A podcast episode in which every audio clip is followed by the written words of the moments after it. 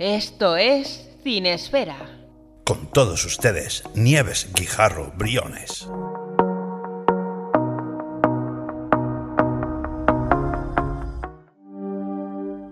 Buenas a todo ese querido público de Cinesfera que, como cada jueves, está aquí pendiente del estreno semanal de este especial dedicado a ciencia ficción que puntualmente cada jueves se estrena en Radio Trovador y cada martes podéis disfrutar junto a los queridos amigos de Glam Stereo. Os habla, como siempre, Nieves Guijarro Briones, directora de la línea Puño Sucio de Ediciones Bernacci. Como siempre, voy a procurar que esta velada sea para vosotros lo más agradable. Pero como os comentaba, además, hoy va a ser una velada especialmente clásica. Ya os di la pista, nos vamos a trasladar al año 1968. Tenemos aquí un pedazo de clasicazo con un pedazo de reparto que nos va a dar para pasar una noche absolutamente maravillosa. Así que, si os parece, no os voy a entretener más y va a ser el tráiler quien haga el resto. Can't help thinking that somewhere in the universe there has to be something better than man. Has to be. The words are Charlton Heston's. Get out a last signal to Earth that we've landed!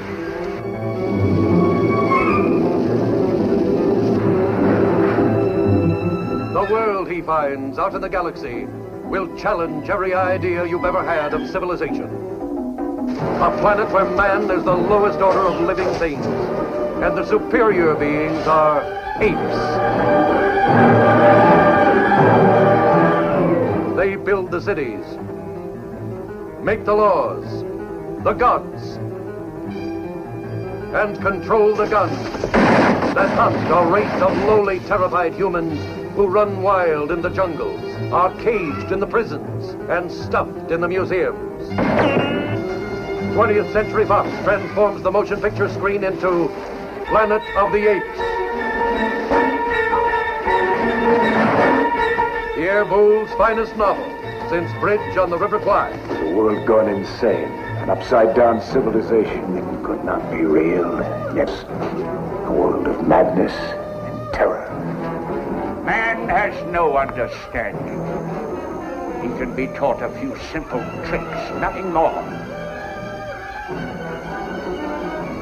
You did it. You cut up his brain, you bloody baboon! It's a man! It's a man! Man! A! It did not end here. Ended in an episode so unpredictable, so shocking, it made the horror which preceded it seem calm and gentle as a summer's night. A great many people worked long and hard to answer the question of what a civilization would be like where the evolutionary process had been reversed and apes were the superior species. Hundreds of technicians and the largest number of makeup artists ever assembled assisted the producers, the writers, the director, and the cast. Dr. Cornelius, Roddy McDowell. Dr. Zira is played by Kim Hunter. Dr. Zayas is portrayed by Maurice Evans. And Nova by Linda Harrison. Now the tribunal has placed you in my custody for final disposition. You realize what that means? No. Emasculation to begin with. Then experimental surgery on the speech centers, on the brain. Eventually a kind of living death. Planet of the Apes, beyond your wildest dreams.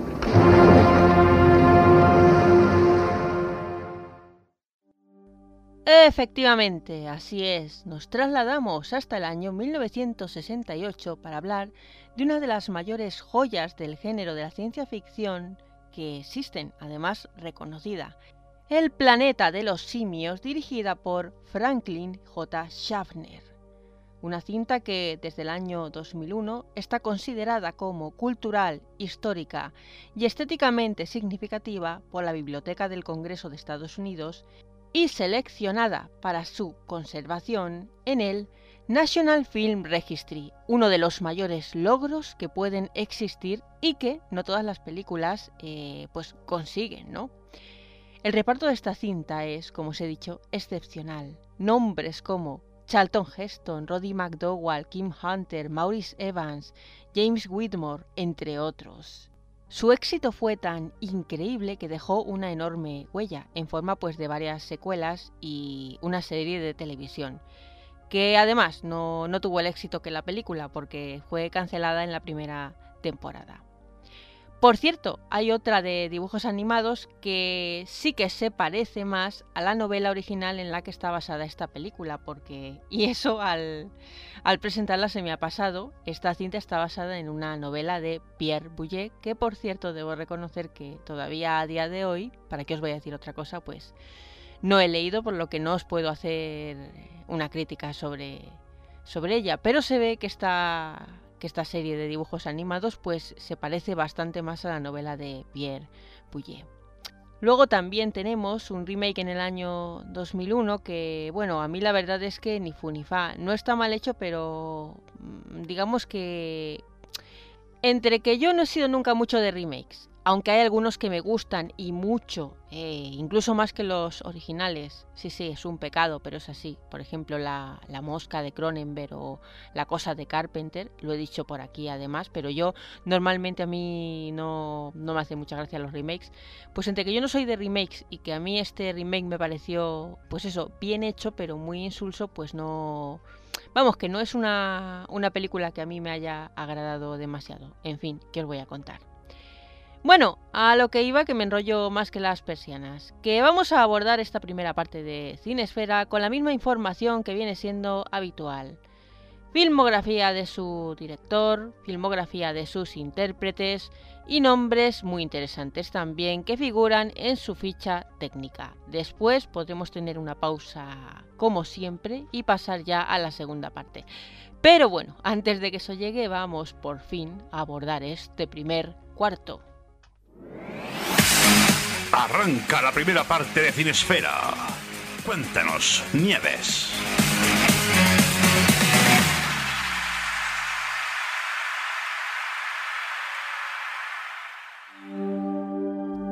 Pues os cuento, como cada jueves, os cuento. El director de esta magna obra no es ni más ni menos que Franklin James Schaffner Seguramente os suene más si os digo que es el ganador de un Oscar al mejor director por Patton, película de los años 70.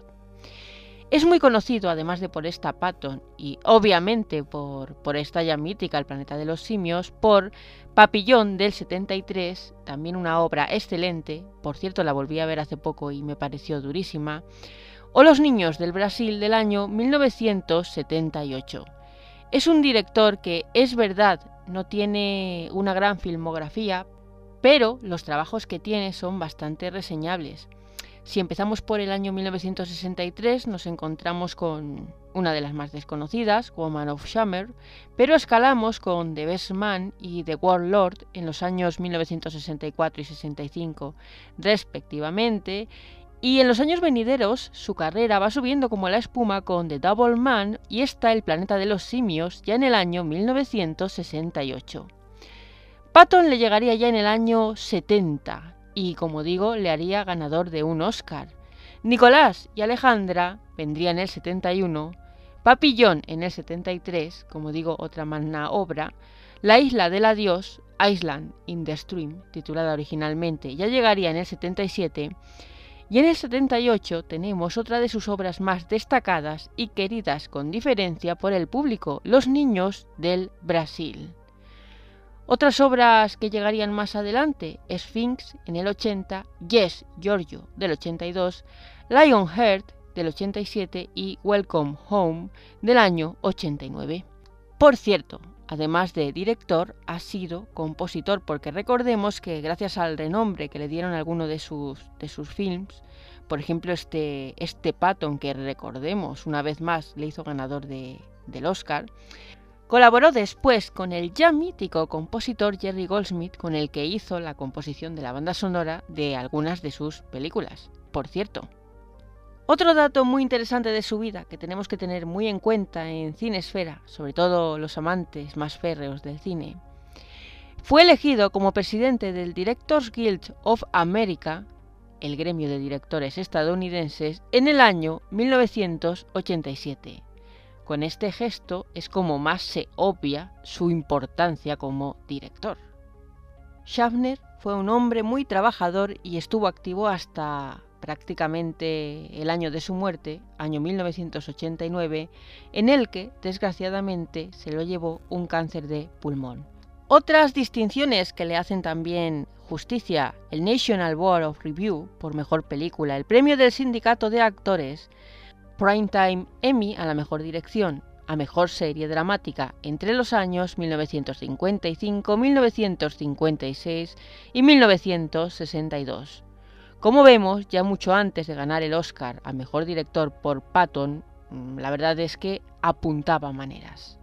Pues eso, Franklin James Schaffner, un gran director del que nunca habíamos hablado en Cinesfera y, seamos honestos, ya era hora. Igual que ya era hora, pues eso de hablar de un clasicazo como el que estamos tratando esta noche.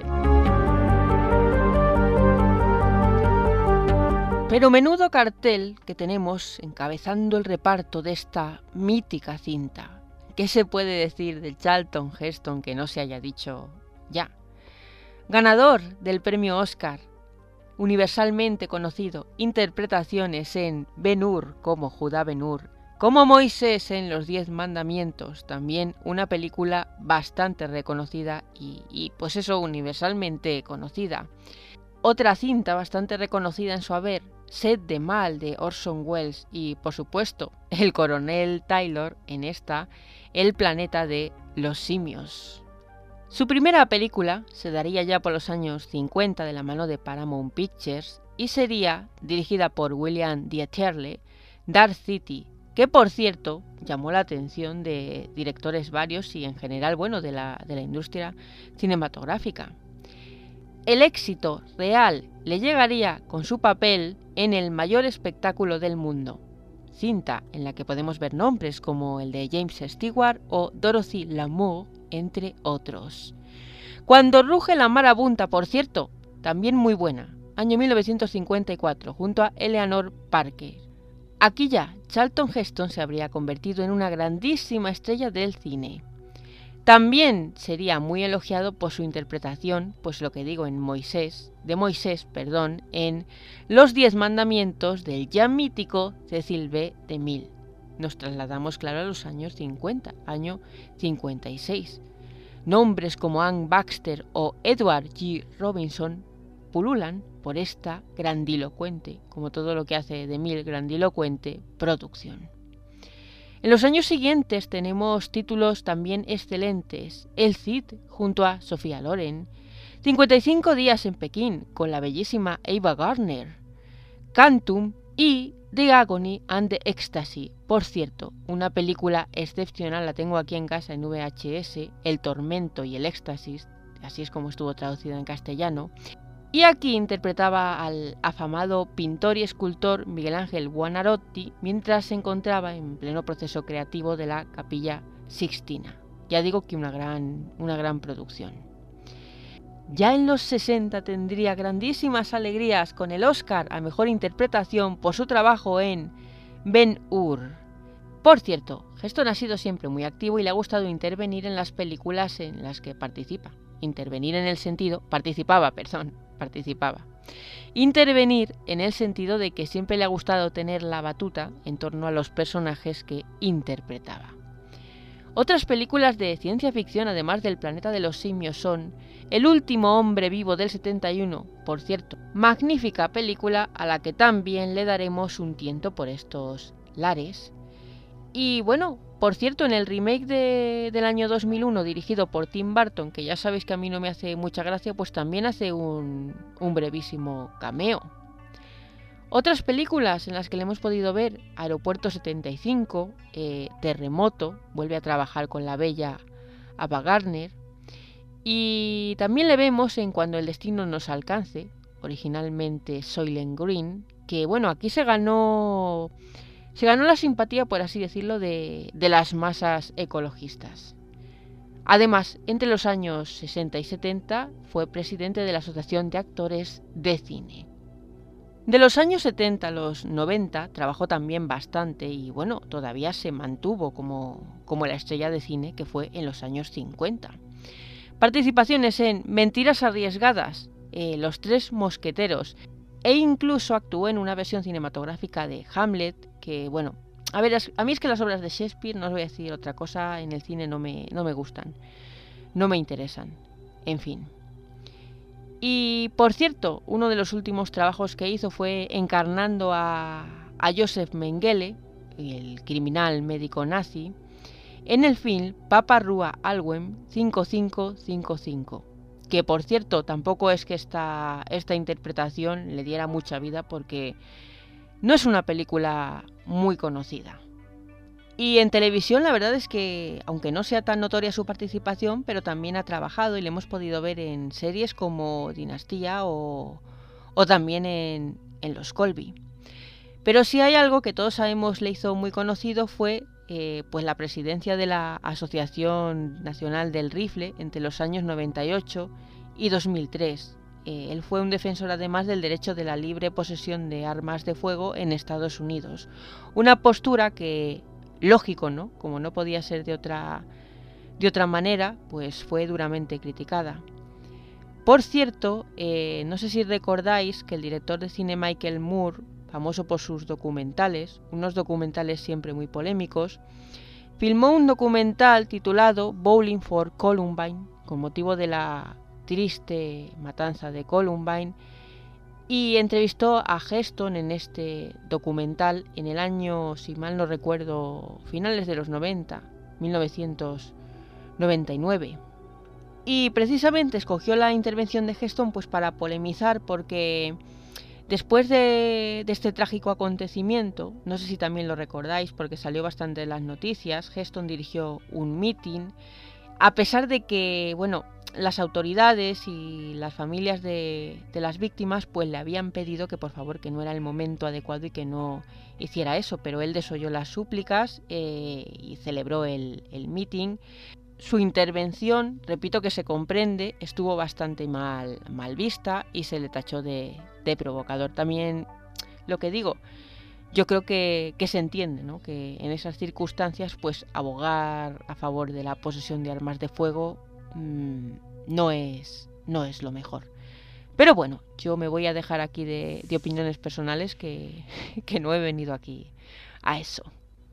A partir del año 2002, Heston permaneció inactivo por culpa de una demencia y, y bueno, pues finalmente decidió retirarse para siempre de la vida pública.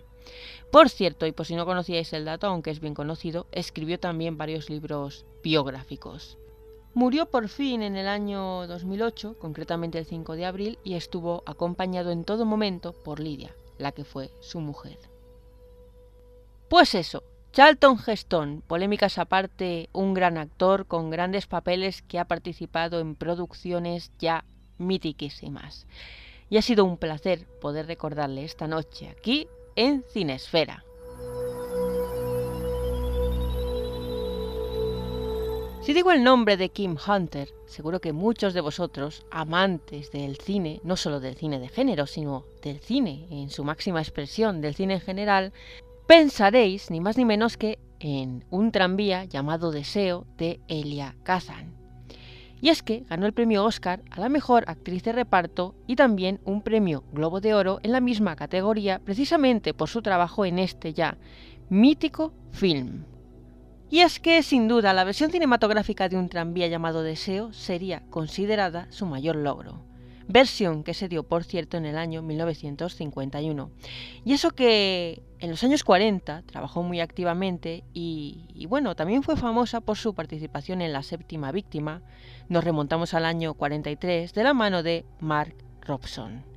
Trabajó con directores muy importantes y algunos de sus papeles más reconocidos fueron The Young Stranger, año 57, con John Frankenheimer. Y además de esta, El planeta de los simios, la recordamos en El nadador, año 68, de Fran Perry.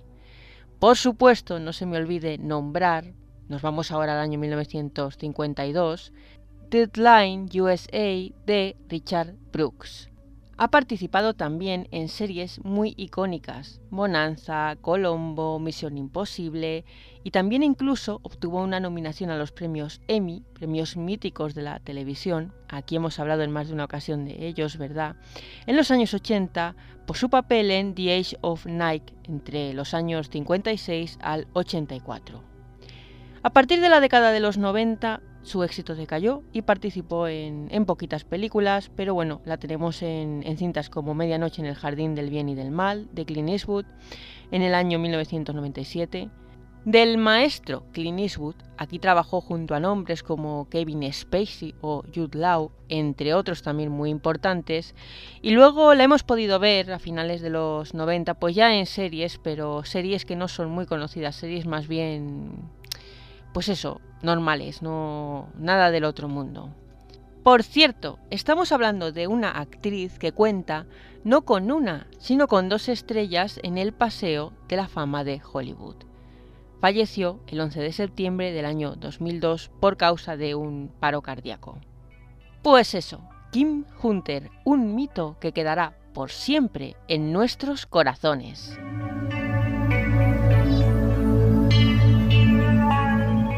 A Roddy McDowall, fallecido en el año 1998, lo recordamos muy bien. Y lo recordamos precisamente por esta El planeta de los simios, por el personaje de Cordelius, que además no apareció solo en esta cinta, sino también en las posteriores secuelas, Huida del planeta de los simios en el 71 y también Conquista en el planeta de los simios del 72 y Batalla por el planeta de los simios en el año 1973. Incluso participó en la serie El planeta de los simios del año 74 y, bueno, prontamente cancelada. Este fue un actor que despuntó muy prontito, con tan solo 12 años, pero es recordado a partir de los años 40, sobre todo en el año 41, por su papel en Qué verde era mi valle, que le hizo muy famoso. Otras películas muy reconocibles que tiene son Lazy con Home, del año 43, My Friend Flicka del año 43 también, como digo en los 40 fue cuando más famoso se hizo. Y también lo hemos tenido en The Case of Kingdom del año 1944. Por cierto, trabajó eh, en varias ocasiones junto a una leyenda como es Elizabeth Taylor. Le hemos visto aparecer en superproducciones, hablando de, de Taylor, como Cleopatra del año 63, interpretando a Octavio, también en la aventura del Poseidón del año 72, Dirty Mary, Crazy Larry del 74, en la también mítica Curso de 1984, como no, porque es que es un nombre ligadísimo al cine de género, Noche de Miedo, Fright Night, en el año 1985. Aquí hacía el papel, claro está, de Peter Vincent, un presentador de televisión y moderador también. Este actor fue también una estrella televisiva y es especialmente recordado de, una serie como The Twilight Zone o también de Tales of the Gold Monkey. Pero es que le hemos tenido en, en un sinfín. Incluso hizo también un papel de voz en Batman, la serie animada, o en The Mad Hater. Por cierto, McDowell, además de actor, era también un reputado fotógrafo y gracias a esto es a lo que hizo también amistades con gente pues como, como digo, Elizabeth Taylor, con la que ya había trabajado anteriormente, o u otras personas como Judy Holiday, Maureen O'Hara o Judy Garland, de quien era un gran amigo. Como digo, falleció en el año 1998 por la triste causa de un cáncer de pulmón y tiene también una estrella en el Paseo de la Fama de Hollywood. Toda una leyenda, aunque más homenajeada por su faceta de actor televisivo que por otra cosa. De Maurice Evans, ¿qué podemos decir? Pues muchas cosas y todas ellas buenas. Es especialmente reconocido por sus interpretaciones de obras de Shakespeare.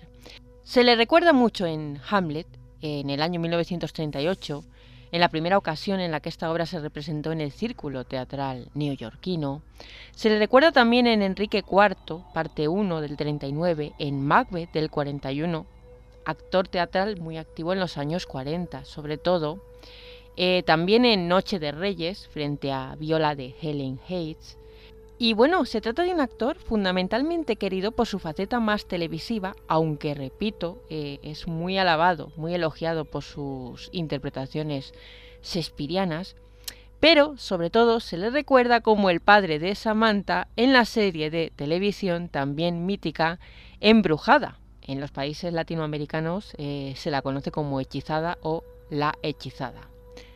Por cierto, y hablando de sus inicios, que se me ha ido antes la cabeza, no se me olvide mencionar su primera incursión en Broadway en el año 36 con Romeo y Julieta junto a la también reconocida Catherine Cornell.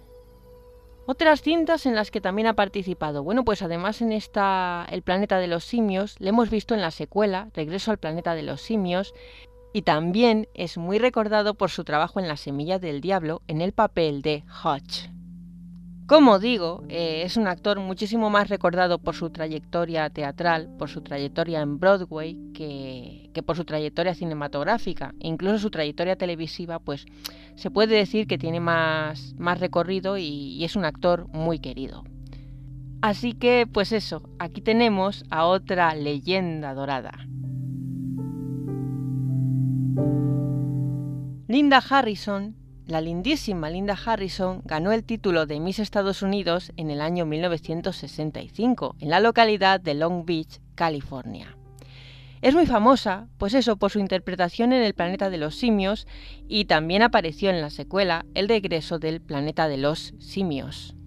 De hecho, eh, este papel ha sido el que más fama le ha dado porque ha aparecido en, bueno, en papeles menores, en series, en comedias americanas entre los años 60, año 1900 66. Y la verdad es que no ha tenido muy buena suerte porque se ha presentado a varios castings, entre ellos en el año 67 participó en uno para interpretar a la Mujer Maravilla, pero finalmente pues, pues el proyecto, que iba a ser una serie de televisión, pues, pues no prosperó. Otras cintas en las que la hemos podido ver, pues Aeropuerto 75, Cocoon, Cocoon el regreso y bueno, eh, en el Festival de Cine de Sitges en el año 2008 se le entregó un trofeo honorífico. A sus 77 años vive ya retirada de la vida pública. Otros nombres que también nos encontramos, el de James Daly, Robert Gunner, Lou Wagner, Woodrow Patry, Jeff Barton, por supuesto, Book Cartalian, Norman Barton, Ray King y Paul Lambert, entre otros.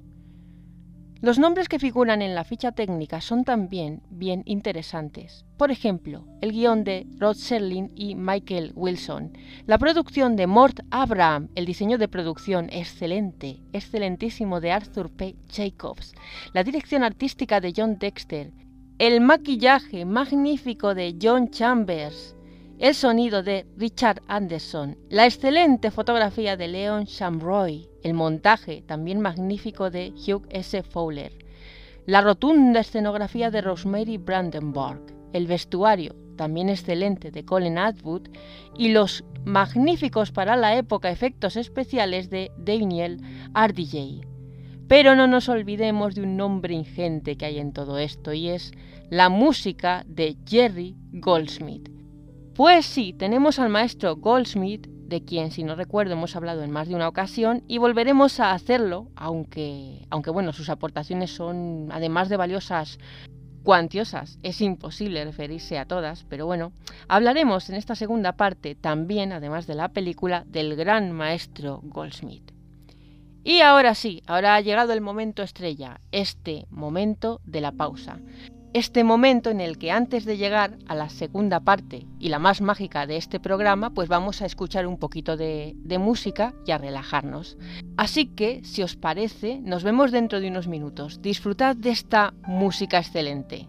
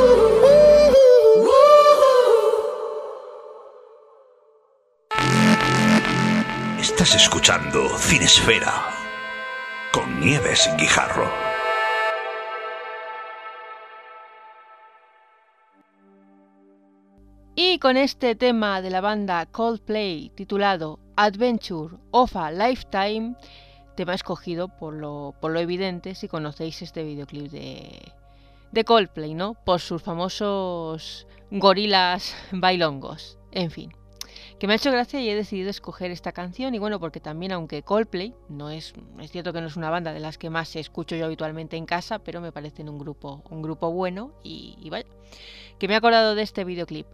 Pues eso, que con este temazo, que Coldplay tampoco es la primera vez que suena en este programa, por cierto, es como vamos a iniciar por fin este segundo cuarto, así que vamos allá.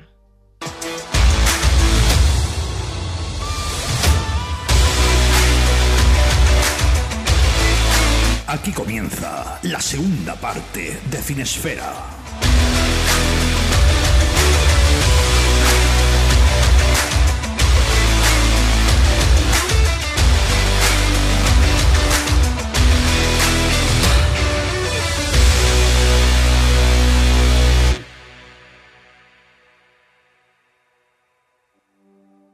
Como os comentaba en la primera parte, El planeta de los simios es la adaptación de una novela del escritor francés Pierre Boulle. Boulle ha tenido éxito con las adaptaciones cinematográficas. Recordemos que su novela, El puente sobre el río Kwai, del año 1952, tiene también una adaptación en el año 1957 por obra y gracia de David Lean. Una cinta que, por cierto, fue ganadora de siete premios Oscar incluyendo mejor película y mejor guion adaptado. Cuando vendió los derechos de su obra El planeta de los simios, el escritor pensaba, pensaba de verdad que no iba a ser tan tan tan tan interesante. Sin embargo, estaba profundamente equivocado y, y, bueno, los hechos lo demuestran. Nunca jamás hubiera esperado semejante éxito. Mucho menos hubiera esperado que hubiera dado lugar a una famosísima saga de culto. Aunque se trata de una adaptación, según dicen las lenguas bastante fiel, es cierto que parece haber ciertos cambios. Algunos de estos cambios radican en la supresión de personajes, la nacionalidad de los astronautas que en lugar de franceses, como los personajes del libro, son estadounidenses. También se dice que los protagonistas de la novela parten de la Tierra en el siglo XXVI, en la película lo hacen en el siglo XX. En la novela los astronautas llevan además un chimpancé con ellos, que muere al poco tiempo de aterrizar. En, la película no es así. Recordemos que quien muere en la película es eh, un miembro de la tripulación, la única mujer que va con ellos. En la novela, además, eh, los simios constituyen una civilización avanzadísima, muy, muy, muy, muy, muy similar a la civilización humana. Sin embargo, hay que reconocer que en esta película la sociedad que se ha recreado es bastante más primitiva. También se dice que esta diferencia pues procede de pues eso, del presupuesto, ¿no? Se necesitaban abaratar los costes del rodaje. Por cierto, eh, el protagonista en la novela, según parece ser, llega a convertirse en una suerte de celebridad, cosa que que no sucede en la película porque Taylor es tratado con desprecio, eh, es maltratado, mejor dicho, durante toda la película. En la novela, por cierto, el doctor Zayus es un hombre bastante escéptico porque no es capaz de aceptar ideas nuevas. En la película podemos aceptar como una especie de fundamentalismo religioso. En la novela dicen que, que la acción transcurre en un planeta llamado Soror, que, está ubicado en la famosa estrella Betelgeuse. En la película, eh, no, en la película todos conocemos ya cuál es su final. Pero bueno, me estoy adelantando demasiado que ni siquiera he empezado a hablar de la película como tal, así que voy a dejarlo.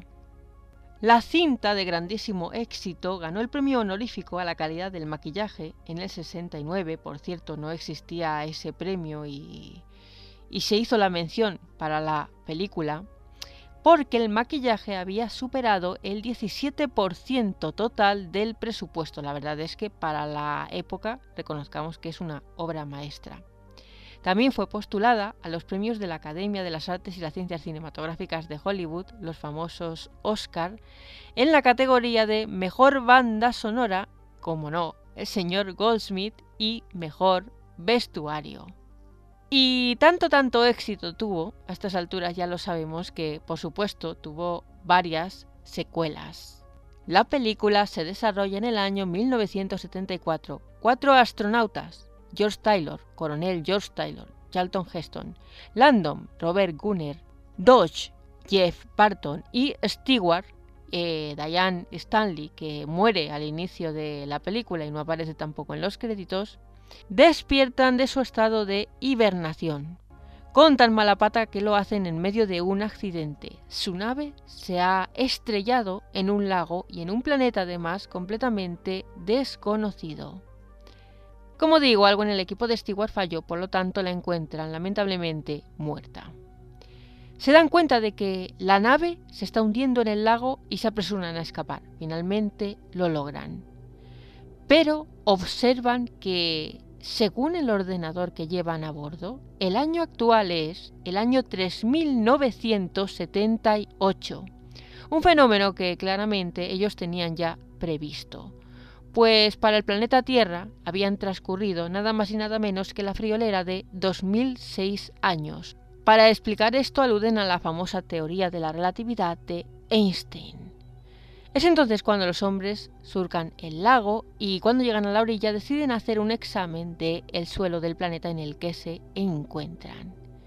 Echan a andar a través de un pasaje que parece no estar habitado, completamente desértico.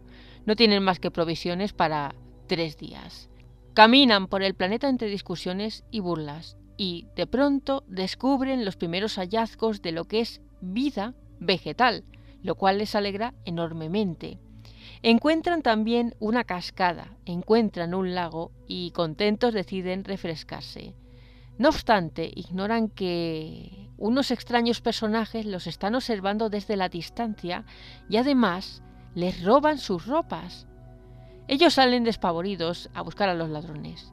Tienen la desgracia de haberse quedado sin ropa que ha sido hecha jirones.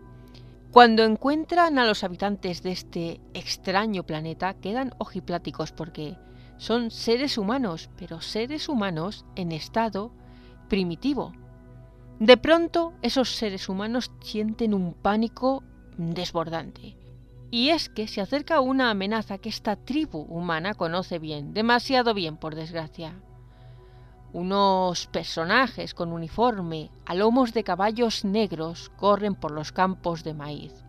Tienen armas de fuego, tienen trampas de todo tipo, tienen redes. Son una especie de familia de primates de aspecto implacable y, bastante extraño. Landon es golpeado, queda inconsciente. Dodge es tristemente asesinado. Taylor intenta huir, con relativo éxito, hasta que por fin le pegan un tiro en la garganta y lo secuestran. Después es encerrado en una jaula. La doctora Cira lo examina. Taylor intenta hablar, pero no es posible debido a su herida. Es entonces cuando ella le anima a hablar, pero no puede, es imposible. De todas formas, poco importa. Los humanos son conducidos a jaulas donde se les maltrata y se les tiene por seres inferiores. No importa que Taylor pretenda demostrarles que sabe hablar. Eh, no le hacen caso, a ellos no les importa en absoluto. Taylor realiza varios ardides en pos de escribir, todos ellos le salen mal. Eh, la única vez que lo consigue es con la arena del suelo. Sin embargo, el Dr. Zayus no está interesado en que se sepa su secreto y borra lo escrito él vuelve a quedar completamente desamparado. Tiempo después, cuando Cira se dé cuenta de que el humano sabe escribir, intentará defenderle delante de sus superiores. Cira y Cornelius intentan convencer a su superior de que, bueno, de que el humano ha llegado volando y que su nave se ha hundido en el lago, pero se muestra reticente a creer esta versión para él, en apariencia, según dice, fantástica. Por miedo, suponemos que debe ser por miedo, ordena encapar a Taylor. Sin embargo, él, por supuesto, no está por la labor de dejarse llevar al veterinario. Así que consigue escapar. Pero por poco tiempo, dado que, bueno, la superioridad de los simios es demasiada y consiguen llevarlo de vuelta a su jaula. Finalmente es acusado ante un tribunal y Zayus le expone a un juicio. Allí intenta demostrar quién es intenta contarle su versión de cómo ha llegado a ese planeta, pero es en vano. Finalmente, Zayus le llama a su despacho y le pide que revele su origen, que declare dónde está el nido de... pues eso, de, seres extraños, de mutantes como él, pero evidentemente Taylor le dice que le está contando la verdad, a lo que Zayus prefiere no dar crédito. Le amenaza con desmembrarle. Pero Cornelius y Cira han quedado bastante impresionados con el humano. Se puede decir que para ellos incluso es casi un amigo y deciden ayudarle a escapar hasta la llamada zona prohibida. En esa zona hay unas excavaciones arqueológicas que demuestran que la raza humana era una raza civilizada, lo que daría cuerpo a la teoría de Taylor y Zayus tendría que aceptarla. Sin embargo, tampoco está por la labor. Finalmente, Taylor decide tomar de rehén a Zayus y, bueno, obliga a todos los guardias, a todos los secuaces que tienen la zona disparando, que abandonen la zona. Y así, con Zayus secuestrado, es como finalmente Taylor logra escapar junto a su compañera humana, Nova, una humana involucionada. Pero no sin antes, momento muy filosófico de esta película, recriminarle a Zayus la maldad de la especie. Eh, bueno, el final del planeta de los simios es un final obviamente icónico y que todo el mundo que, que está escuchando Cinesfera pues ha visto, pero igual yo no voy a continuar sin dar la consabida advertencia. Atención, navegante. Este es el último aviso. Estás entrando en zona spoiler. Pues eso, que no vaya a ser que haya gente muy joven escuchando y no la haya visto y bueno, bueno, bueno, nunca se sabe. Todo en esta vida puede, puede suceder, en fin. Finalmente Taylor tiene una bonita despedida de Cornelius y Cira. Por cierto, me encanta la despedida de Cira con ese beso también icónico. Les agradece su ayuda y ellos le agradecen a él también su ayuda por darles la razón en sus pues en sus teorías científicas. Taylor entonces emprende la marcha, una marcha con incertidumbre, no sabe qué se va a encontrar. Entonces bordea con el caballo la orilla del mar junto a su nueva compañera, Nova, y cuando de pronto dirige la mirada al frente, descubre la peor de sus pesadillas.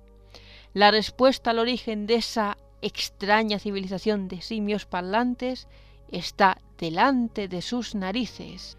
Y así es como nos encontramos de bruces con una imagen totalmente posapocalíptica y ya, repito, también icónica.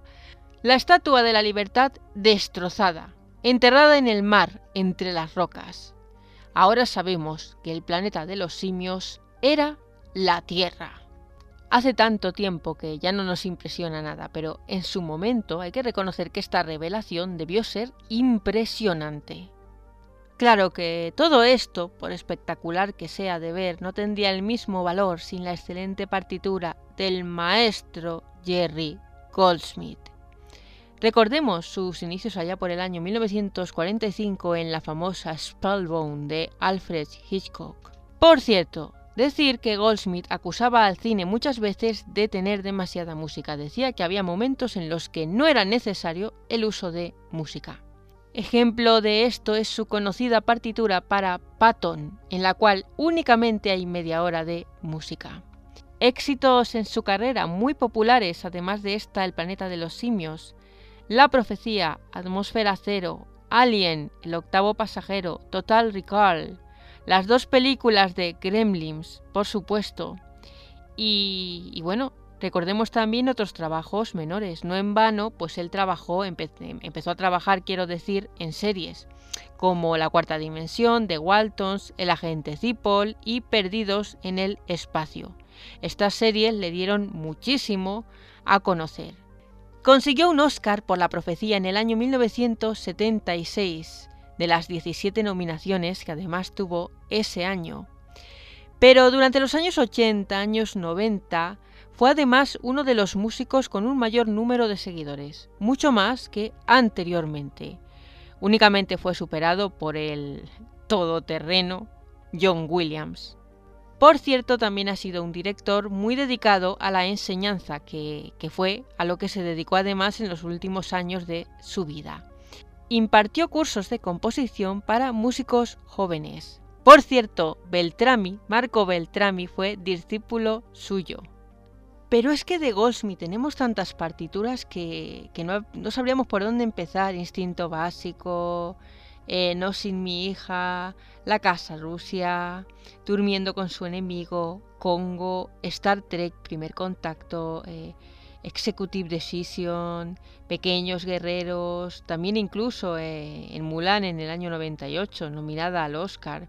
También estuvo nominado con LA Confidential en el año 97. Y, bueno, por cierto, en Star Trek su hijo Joel trabajó con él además. Tiene una lista interminable el maestro, el maestro Goldsmith. Aunque tristemente solo haya ganado el Oscar, ha estado nominado muchísimas, pero tristemente solo ha ganado el Oscar una vez en su vida que fue, como digo, con La Profecía. En fin, una leyenda que seguramente pasará en más de una ocasión por Cinesfera. Y sí, como imaginaréis, y como debe ser, va a ser eh, la partitura del maestro Goldsmith quien ponga fin a este programa que ya estamos a punto de, terminar. Por mi parte, ha sido una noche muy amena, eh, encantada de hablar de este clásico con todos vosotros, encantada de haberla vuelto a ver, hacía muchísimos años que no veía yo esta película, ¿sabéis? Y ya antes de marcharme, solo me queda recordaros que si os gusta este programa, si os gusta Cinesfera, podéis seguir la página de Facebook donde estaréis al tanto de las últimas novedades. Que además de Cinesfera podéis seguir nuestros otros proyectos de podcast a través del proyecto multipodcast de Luz Ferre Audios en las mejores plataformas, Spreaker, Evox, Spotify, Google Podcast y un larguísimo etcétera eh, como os digo, podéis seguir todos nuestros podcasts, Martes de Terror, El Grimorio de las Almas Condenadas, Momentos Eróticos Dos Rombos y, por supuesto, este, Cinesfera. También recordaros que podéis seguirnos en redes, Martes de Terror, en Facebook, también en Instagram, LuxFerre Audios en Facebook y también en Instagram y por supuesto Radio Trovador en Facebook y en Instagram, donde podéis disfrutar de toda nuestra excelente parrilla de programas. Simplemente recordaros que, bueno, podéis comentar y amablemente pues intercambiar impresiones con todos vosotros y que si queréis hacerme alguna sugerencia, localizarme es fácil a través del siguiente mail caosferalibros.yahoo.com. Yo respondo todos los mensajes. Y ya poco más me queda por decir. Envío un fuerte abrazo a todos nuestros oyentes de Glam Estéreo, que cada martes están pendientes del nuevo capítulo de Cinesfera, y a nuestros queridos oyentes, como no, de Radio Trovador, que cada jueves asiste al estreno de estos programas. Pues nada, que os dejo con el maestro Goldsmith y os deseo que paséis una felicísima semana.